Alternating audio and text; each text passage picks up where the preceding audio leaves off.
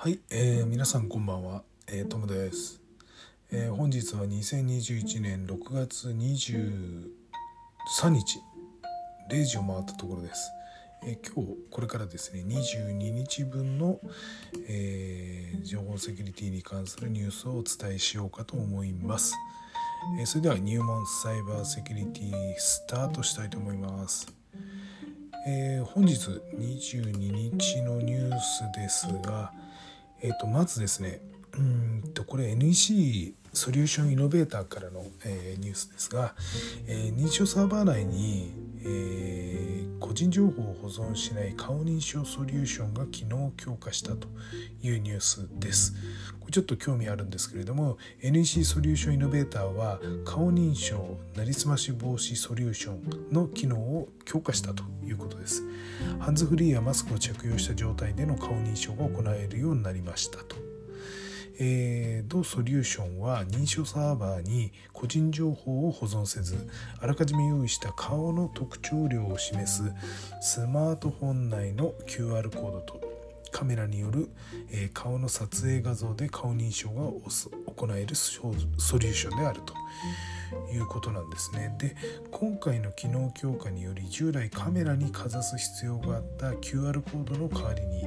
Bluetooth Low Energy BLE というやつですね。経由でスマートフォンより顔の特徴量を取得することが可能となりカメラ撮影のみのハンズフリーで認証することが可能となったということです。また顔認証エンジンに NEC の NeoFace を採用したと、えー、マスクを着用したまま本人確認することができる。え基本ライセンスの参考価格は200万円。税別ですね、え、別途ウェブサーバーが必要ということなんですが、えー、ちょっと興味のある方はですね NEC ソリューションイノベーターの、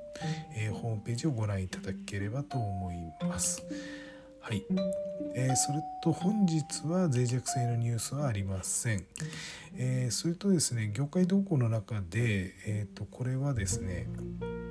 えー、ウェブルートというところが、あのリリースしたニュースなんですが、えこれ、えーと2020年のフィッシング3分の2が HTTPS 対応ということで12月には半数超になったというニュースです、えー、通信を暗号化する HTTPS に対応したフィッシングサイトが増加しているということです。Web ルートの調査では2020年12月に、えー、半数超を超えたということです、えー、同社がパートナーやユーザーなどワールドワイドで稼働する同社センターを通じて取得した情報を分析し結果を取りまとめたものです。2020年に同社が観測したフィッシング攻撃の約32%がウェブサイトと、え、ブラウザ間で通信を暗号化する HTTPS に対応していたと、え、さらに、え、同年12月にはですねフィッシングサイトにおいて HTTPS を使用する割合が54%と半数を超えるまで上昇したということです。えー、なりすますブランドの業種によっても偏りが見られます最も割合が多い暗号資産取引所のフィッシングでは70%が HTTPS へ対応インターネットサービスプロバイダー約65%ゲーム62%も多いということです続く小売りについても5割を超えている状況だというしています支払いサービス、ウェブメール、金融機関、ヘルスケアなど、ブランドを悪用するフィッシングも4割以上が HTTPS に対応しているということです。えー、攻撃者にとって HTTPS のへの対応はややコスト増となるものの HTTPS に対応したサイトは安全であると誤解しているユーザーを騙したり通信を暗号化することでフィルタリング製品などの、えー、ブロックを回避できるといったメリットがあると Web ルートは指摘しています。2021年にはフィッシング攻撃の大半が HTTPS を利用してすることになると同社は予測しています。2020年にフィッシングで悪用されたブランドは eBay が13.2%でトップアップ。ル10.2%マイクロソフト9.5フェイスブック8.8グーグル8.6が続いています。eBay は増減が激しく2月には31.1%まで拡大する一方12月にはですねなぜか0.4%まで縮小したと。これ不思議ですね。いうことです。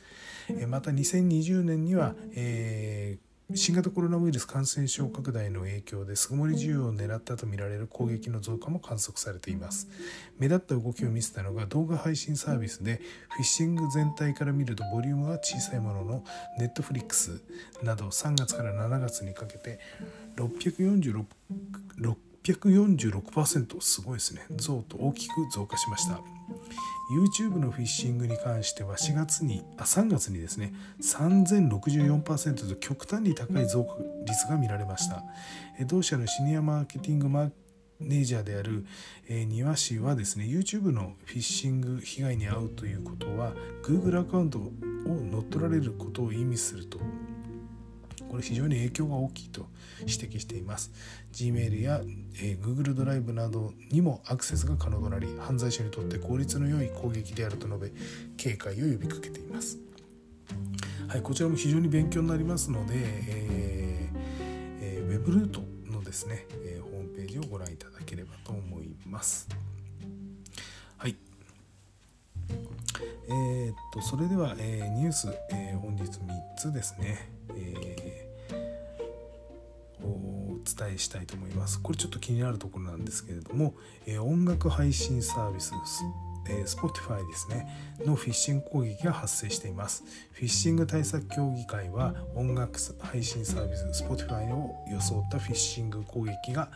確認されているとして、えー、注意喚起を行っております、えー、フィッシングメールではですね引き続きえサービスを提供するにはリンク先から請求の詳細を確認する必要があるなどと不安を煽りこのプロセスプロセスには数分しかかからず高水準のアカウントセキュリティを維持することができるなどと騙してフィッシングサイトへ誘導するものです。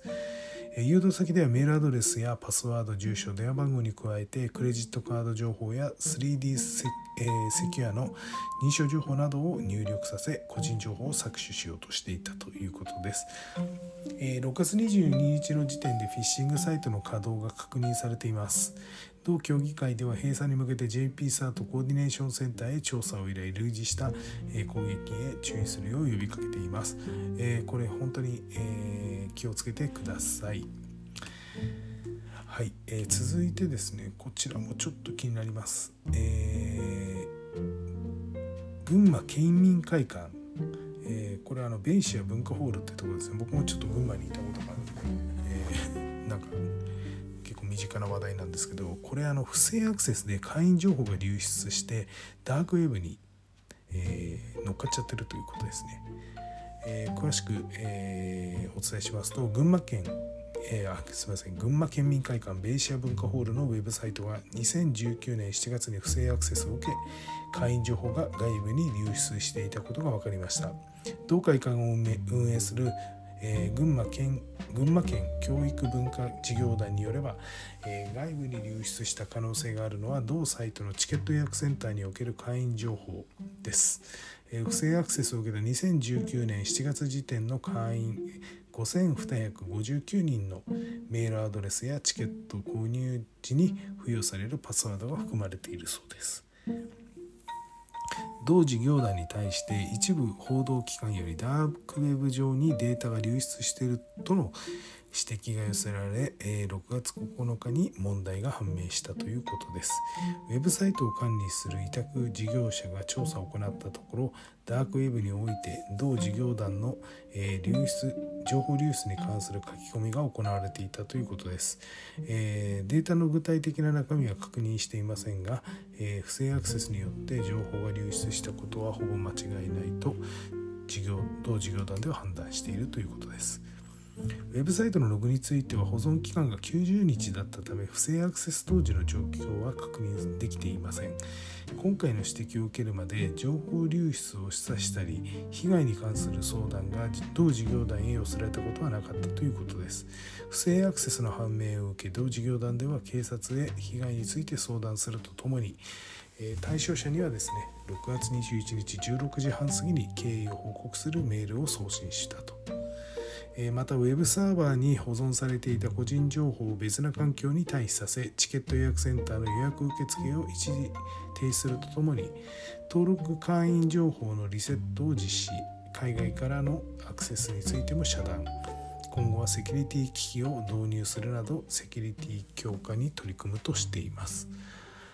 あダークウェブに出ちゃってたんですね。うん。これも気をつけないといけないですね。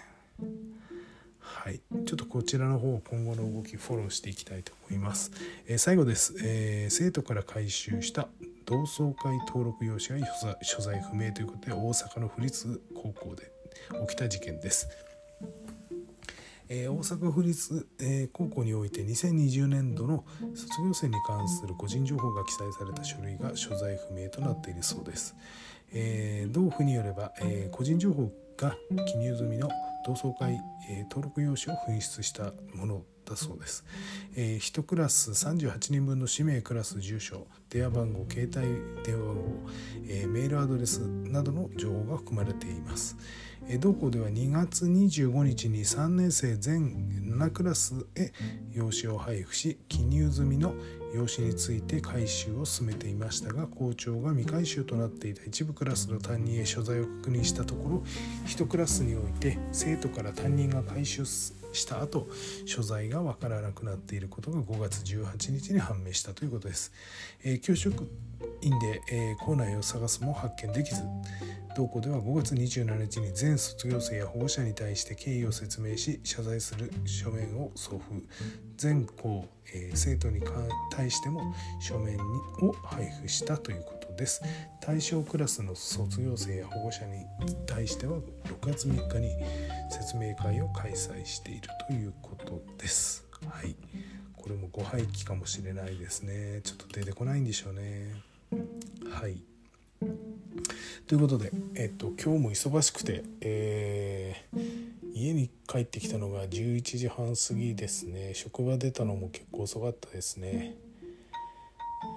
はいこれからもっと忙しくなってくるんで、えー、ちょっと体には気をつけて、えー、仕事しようかなと思います。えー、っと今月中は特にペースはから変わらないんですけど来月はちょっと忙しいですね。またえー、テストも、まあ、あの同じグループで、えー、の案件で大きなテストもまだ月1ペースでありますしあと自分の、えーと、設備関係機械関係ですね。こちらの方の、えー、今年度案件が7月の末からスタートするんでえっ、ー、とちょっと忙しいですね。まあ月に23回土日出勤してるんですけど増えていくような感じがしますね。はいということでですね、えー、今夜の収録はこれで終わりにしたいと思います。えー、明日水曜日明日というかもう日付回っちゃったんですけど、えっと、水曜日ですね。え、僕は木曜日に、えー、振り替え休日で休日出勤分のこれ5月分で5月の休日出勤のものを今取ってます。今休日出勤してるのは7月とか8月ですね。なんか年休取ってないんですよね。もうずっと不利休でも不利休がなんかすごい休んだ気でいるんですけど全然これ休出勤してる穴埋めなんで全然休んでないですね、うん、ちょっと年休も取ろうかななんて思ってます。はい。えっ、ー、とそれではですね、えーちらの、えー、入門サイバーセキュリティですね、えー、隙間時間に聞いていただけると本当にありがたいです。はい、それではまた明日というか今日また夜ですねお会いしたいと思います。えー、それでは、え皆さんおやすみなさい。